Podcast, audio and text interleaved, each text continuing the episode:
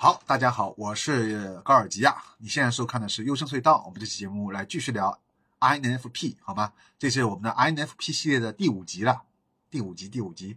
我们来看一下时间，二零二三年十一月二十四号，呃，十一点二十六分。我们上期节目啊，主要重点只是讲了前三十八页。哎呀，这本书有两百四十六页，我不知道我要做多少期节目才能讲得完。我明天还要打羽毛球，下午现在应该要去睡觉了。下午一点钟要打羽毛球，我现在离下午一点钟只有十十几个小时了，而我一般睡觉要是睡十个小时到十二个小时，我现在就应该去睡觉，不应该再来做节目了。所以你们是不是特别感动？应该现在在弹幕里面打“感动”两个字是吧？我在牺牲我自己的睡觉时间啊，牺牲明天的打球来跟你们做这个节目是吧？上期节目我们讲了这个。讲了一下这个三十七页到三十九页，只讲了两页就讲了讲了半个小时啊，讲了二十多分钟，可讲了二十分钟，厉害吧？两页讲了二十分钟啊！我这个高老师结功啊！到这个到这个速度，从那隔两百多页要讲几千期节目了。那么我们继续啊，上期节目我们来回顾一下，主要是讲的是关于什么呢？就是。辨别内倾型个体的主导心理功能，对吧？我们主要是讲了 I 人的这个主导的这个心理功能。这期节目我们来继续聊如何辨别个体的主导心理功能，也就是三十九页啊开始讲的东西，是吧？他说有三种方法可以帮助我们从人格类型中的四个字母当中辨别出个体的主导心理功能。啊，首先处于主导地位心理功能必然属于感知维度，也就是第二个字母。或者判断维度第三个字母啊，我这里就不详细讲了。他说，如果其翻到第四十页啊啊，第一个自然段最后几几行，他说，如果其人格啊以 P 结尾，那么它的主导心理功能就来自于判断思维的判断维度的思维 T 或者情感 F。如果你人格是以 P 啊为结尾的，看到吧？像我 INFP 嘛。那么它的主导心理功能呢，应该是什么呢？就是来自于其判断的思维的，要么就是 T，要么就是情感。也就是说，对 INFP 的人来说，其实我们的主导的人格类型并不是 I。这一点啊，又是我为什么要做这期节目，也是为什么要跟大家呃去纠正一下。因为现在我们在呃我们看到很多的就是国内我们在讨论这个。INFP 的或者讨论 MBTI 的时候，我们更多的在强调是第一个，也就是 I 和 E 人，对吧？现在很流行讲我是 I 人，你是 E 人，但是其实大家对后面的什么 NFP 啊或者什么 STJ 啊这些东西却讨论的很少，或者了解的很少。而且通过这句话，我们会发现，原来如果我人格类型是以 P 为结尾的，不管你是什么 ENFP 还是什么 EST。T.P 啊，总总而言之，最后以 P 结结尾的，那么它的主导心理心理功能呢，其实来自于你前面一个，也就是 T 或者是 F，哎，而不是 I 或者 E。我们以为主导都是 I 和 E 嘛，就把所有的 I 人和 E 人这样区分的。至于后面六后面三个就不是那么的讲究，但是你发现原来不是这样的。按照这本书的，按照 MBTI 的这个发明者啊，他的理论的话，其实。应该根据你最后一个来判断，而且你的主导心理功能。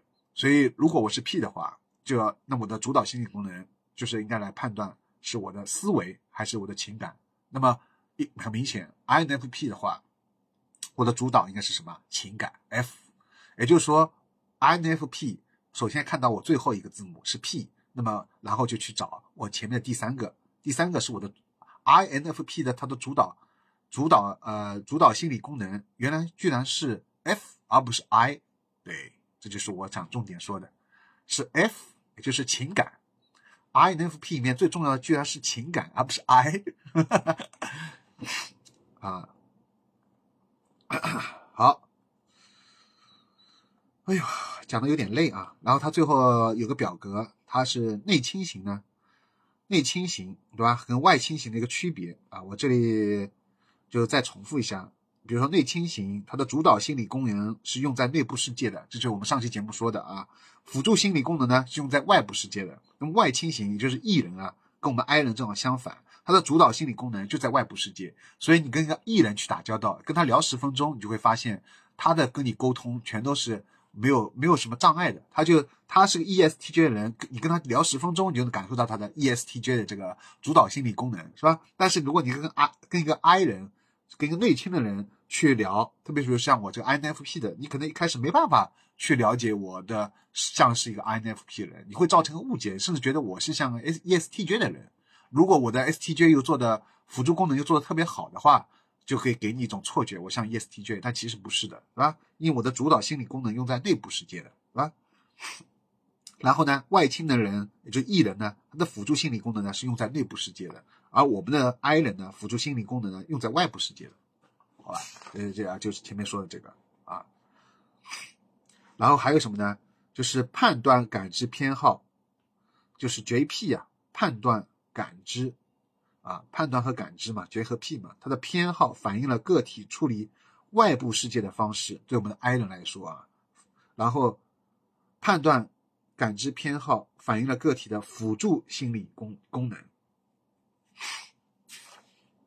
啊啊，好，我们往往后面看吧，好吧，我们跳跳一下啊，跳一下，跳一下，然后跳到第四十五页，好吧，我们翻到第四十五页啊，听高老师讲课。哈哈哈他说，同样啊，我们第四十五页看到这个这一段落的第第四行，他说，同样，INFP 型个体，也就是我是 INFP 嘛，所以我重点要看一下。他说，内倾内倾情感型是吧？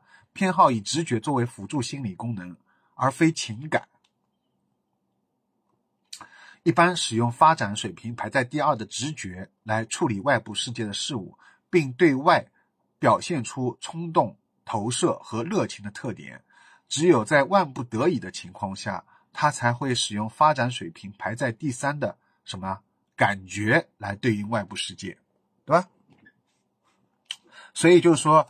对我这样的一个人来说，比如说我看到有一个人，我我第一眼直觉或者网上跟他聊聊的，就直觉感觉这个人很适合啊做我的一个亲密的朋友，或者说我有一些心里话可以跟他讲的。那这样的一个人，我只要跟他一见面的话，我可能会用我的直觉来跟他交流，就是我会表现出一些冲动啊、投射啊和热情的特点啊。我说就是有一个朋友叫淘淘酱啊，他他上次我们俩在那看二十一课跟那个神经理论演出在外面嘛。当时我是跟他第一次见面，对吧？然后跟他见面以后，呃，就聊的我我我可能表现出来就是这个冲动、投射和热情嘛。所以他当时他感觉好像，他就感觉我好像像是那个，他说我是吃了一个先喝了咖啡还是什么？他说我每次出来就好像表现出很热情的，甚至让他有觉得有点受不了，是吧？但其实就是我是典型的 INFP，所以我当时就在用我的排在第二的这个直觉来处理外部的事物，所以跟他表现、跟他交谈的时候，就会表现出来很冲动啊、很投射、很热情这一方面。但是这一这一部分的这个东西，其实我在大部分时间是不会表现出来的啊。也许在我的做节目当中会表现出一部分，但是一般在对朋友之间的话，我很少啊表现出来用直觉来这个，就是这个这个。去去去打理的，只有在聊特别开心的时候啊，特别聊得来的时候，就像我说这种情况下，是吧？好，那么只有在万不得已的情况下，我才会使用发展水平排在第三，就是感觉啊，来对应外部世界，好吧？所以这点就是想跟大家强调一下，就是我举一个生活中的例子，是吧？好，我们我们继续往后翻，翻到第六十页啊，第六十页里面，它不是出现了一些表格吗？它里面有一个准备考大学的男中高生啊啊高中男生，然后你会发现里面概率最高的是 ESTJ 啊，然后 INFP 相对来说人是比较少的，只有百分之四点零，基本上属于倒倒数吧。我看一下啊，第一最少是 INFJ，然后其次是其次是 ENFJ，对吧？是三点零，所以 INFP 是倒数第三。就是导数第三少的人啊，对，跟 I S F 跟 I S F J 是一样的，都是只有四点零，是吧？就人很少，在不准备考大学的高中男生中，直觉型的这个偏低啊。然后在准备考大学的高中男生中，直觉型的人格类型分布概率则高达百分之三十八，就很很高了啊。还有就是他说的概率。在表三和表三杠三跟表三杠四当中，概率最高的人格类型都是感觉型 S 啊，就是 S，也就是外倾感觉思维判断型，就是跟我们的 INFP 完全相反的啊，ESTJ 对吧？ESTJ 是在这个不准备考大学也好，考准备考大学，就是所有的高中美国的高中男生当中，高中的男生当中啊。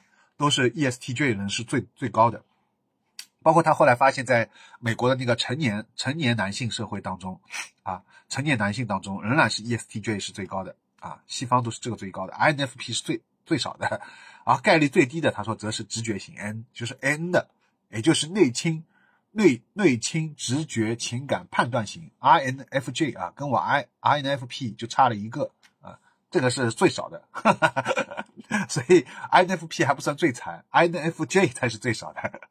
然后紧，但是紧跟着 INFJ 的就比也是一样，几乎一样少的，就是 INFP 啊。所以我也没有什么资格可以去笑 INFJ。我们俩难兄难弟，好吧？在在在美国，在西方社会当中，我们俩都属于少少数群体。然后呢，他说，在这个呃高中女生当中啊，就是情感型，也就是 F 啦。F 的概率就达到百分之六十八了，对吧？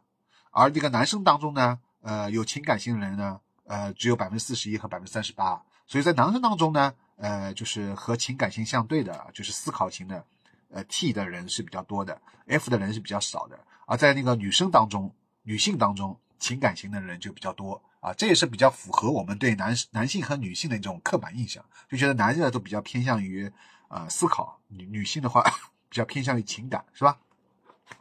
所以女性的话，在那个文科会比较好，男性好像从中学之后在理科方面比较强，是吧？就是因为我们女呃，就是但是在男性当中，呃，偶尔像我这种的就特别少见了，因为大部分你像男性都是，其实在中国也一样的，对吧？都是 ESTJ 比较多嘛，所以像我这种 INFP 的这种情感型的，又是有直觉的，呃，恰恰是男性当中最少的。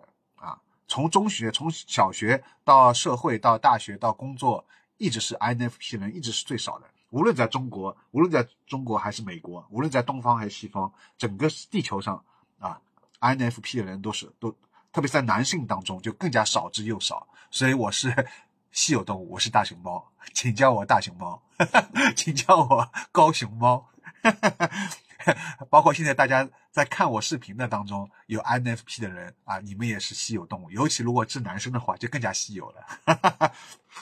那么我们就先聊到这里，好吧？我们下期节目继续，拜拜。